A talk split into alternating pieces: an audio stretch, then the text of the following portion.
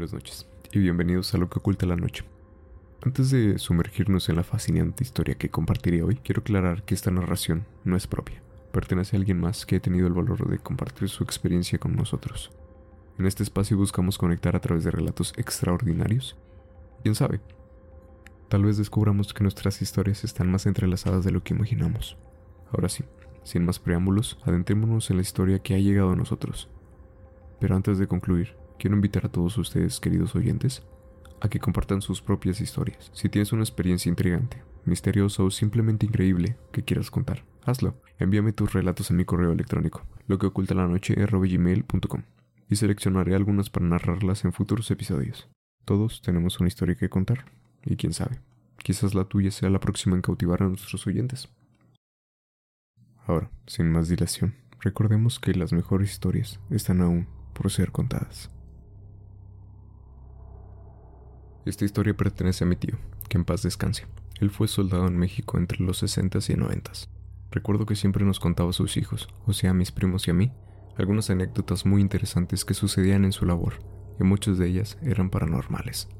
Tengo muchas para contarles, pero esta fue la que en lo personal me dejó más impactado y con una sensación muy extraña, por varios días desde que él me la contó. Nos platicó que cuando apenas empezaba a trabajar como soldado, lo mandaron a él y a su pelotón un bosque muy grande en México, pues estaban solicitando ayuda para encontrar a un soldado extraviado. Llevaba ya dos días perdido y en su pelotón no lo habían podido encontrar, aún en aquel inmenso bosque.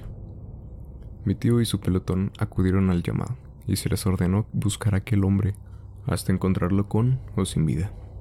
Él nos platicó que al llegar al lugar había un pequeño pueblo donde dejaron sus camionetas para empezar la búsqueda y que en una de las casitas había un señor de la tercera edad, ya muy mayor, el cual les dijo a él y a otros compañeros que a ese hombre ya no lo iban a encontrar. A lo que un soldado le preguntó que si él sabía algo o por qué aseguraba eso. El hombre mayor solo le respondió que no debíamos irnos a meter ahí y después de eso se encerró en su casa y ya no salió. El compañero de mi tío solo se rió y dijo pobre anciano, pero a mi tío se le quedaron muy grabadas las palabras de aquel señor, y él dice que a partir de ahí tuvo un muy mal presentimiento, y no se equivocaba pues luego de esto se adentraron en aquel húmedo, imponente bosque. Con todo el equipo que tenían disponible en aquel entonces, la tarde cayó, y cada vez la luz del sol se escondía más. No había rastros de aquel soldado desaparecido, pero notaron que había muchos animales muertos por todo el bosque, hasta que se les hizo muy extraño, pues eran demasiados. Para esto la noche cayó y aún no encontraban nada que los condujera a aquel hombre hasta que uno de los compañeros de mi tío encontró lo que parecía ser un dedo humano. Todos corrieron a verlo, pero no sabían si pertenecía a aquel soldado desaparecido. Así que con mucho cuidado lo tomaron y lo guardaron para identificar a quién le pertenecía. Debido a este hallazgo, su superior no quiso parar la búsqueda, a pesar de la noche y el peligro que había ahí, como los animales salvajes. Pues sabía que si dejaban de buscar, después lo sabrían y iba a ser demasiado tarde. Así que continuaron con la búsqueda y a pesar de toda la experiencia que tenían y todas las cosas por las que habían pasado en su labor, mi tío decía que aquello les provocó una sensación de miedo inexplicable.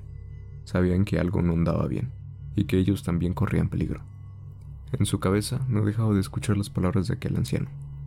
Él tenía la sensación de que tenía que salir de ahí lo más pronto posible, pero no podía desobedecer las órdenes de su comandante, así que con toda la valentía que los caracterizaba, Continuaron adentrándose en aquel oscuro y tenebroso bosque, hasta que otro soldado de otra base gritó muy fuerte, alertándonos a todos, pues a lo lejos, entre la niebla, venía caminando lo que parecía ser una anciana.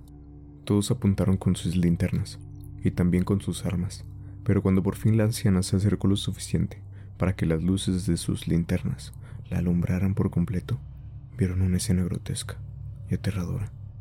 Evidentemente era una anciana, pero en su mano traía la cabeza de aquel soldado que estaba perdido. Y por si no fuera poco, se la venía comiendo.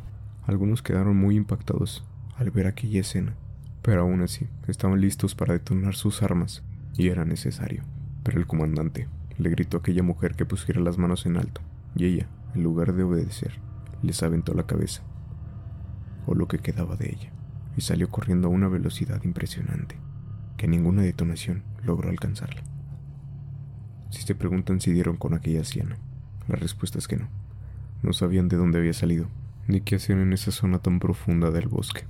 Mucho menos supieron por qué cometió semejante crimen. En cuanto a ese pobre soldado, su cabeza y el dedo que habían encontrado previamente fueron lo único que pudieron recuperar de él. Para esto me di la tarea de hablar con aquel anciano que les había advertido, pues él debía saber algo de quién era esa mujer, pero él nunca quiso salir de su casa para que no lo interrogaran, y no podían allanar su casa ya que no contaban con una orden. Así que todo quedó en el misterio, pero sin duda fue una de las cosas más atroces que llegó a ver y a vivir en su trabajo como soldado.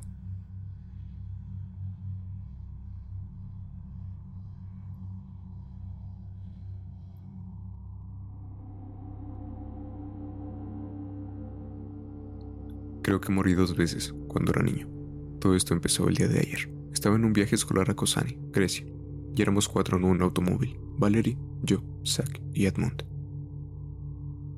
El tema de la conversación se desvió hacia accidentes automovilísticos, cinturones de seguridad y exceso de velocidad, ya que mis compañeros de clase son un poco mayores que yo y recuerdan cuando los cinturones de seguridad no eran obligatorios, lo cual trajo a mi mente recuerdos que siempre estuvieron en segundo plano pero siempre supe que no tenían sentido.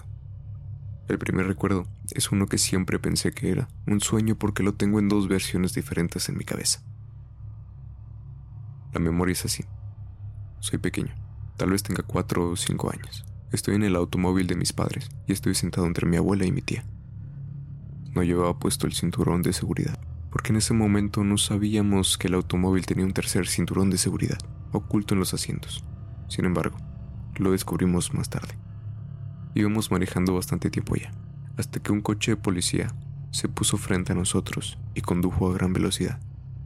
Mantuvimos nuestra distancia hasta que el coche de policía se detuvo abruptamente y chocamos contra él. Ahí es donde el recuerdo se divide a la mitad. En un recuerdo estoy a punto de volar hacia el parabrisas, pero mi abuela me detiene y solo golpeó mi oído en la almohada del asiento de delantero. El otro recuerdo que realmente pensé que soñé fue verme atravesando el parabrisas acostado encima del automóvil. Desde una perspectiva fuera de mi cuerpo, vi como yo, con los ojos abiertos y sangre saliendo de mis oídos, estaba tumbado. Vi a los policías con los que chocamos salir y correr para ver qué pasó, y a mis padres sollozando al lado de la carretera. Recuerdo que no me gustaba escuchar a mi madre llorar, y quería regresar, así que floté hacia mi cuerpo, y lo siguiente que supe fue que parpadeaba porque alguien me estaba sacudiendo. Me di cuenta de que estaba en mi cama y papá se estaba despertando para el viaje. Hice berrinches negándome a subir al automóvil y exigiendo que mi asiento elevador estuviera en el automóvil en lugar de no llevarlo con nosotros. Mamá y papá intentaron colocar mi asiento elevador en medio de los asientos traseros y así fue como descubrieron el tercer cinturón. Al ver el tercer cinturón de seguridad y mi asiento elevador instalado, Subí al automóvil. Tranquilamente me sequé las lágrimas y empecé a jugar con mi mono de peluche. Durante todo el viaje no solté la mano de mi abuela, ni a mi mono de peluche, y miré fijamente a través del parabrisas de manera tan intensa que papá se dio cuenta. me preguntó por qué estaba actuando de manera extraña. Le dije que tuvo una pesadilla en la que moría por culpa del coche de policía. Papá estaba a punto de decir que no había ningún coche de policía cuando el coche de policía apareció y le rogué a papá que tomara una salida diferente. Mis súplicas y llanto despertaron a mamá, quien preguntó qué pasaba, y se dio cuenta. Papá suspirando y sacudiendo la cabeza, me dice que la segunda salida hará que nuestro viaje sea más largo. Así que mejor me aguante.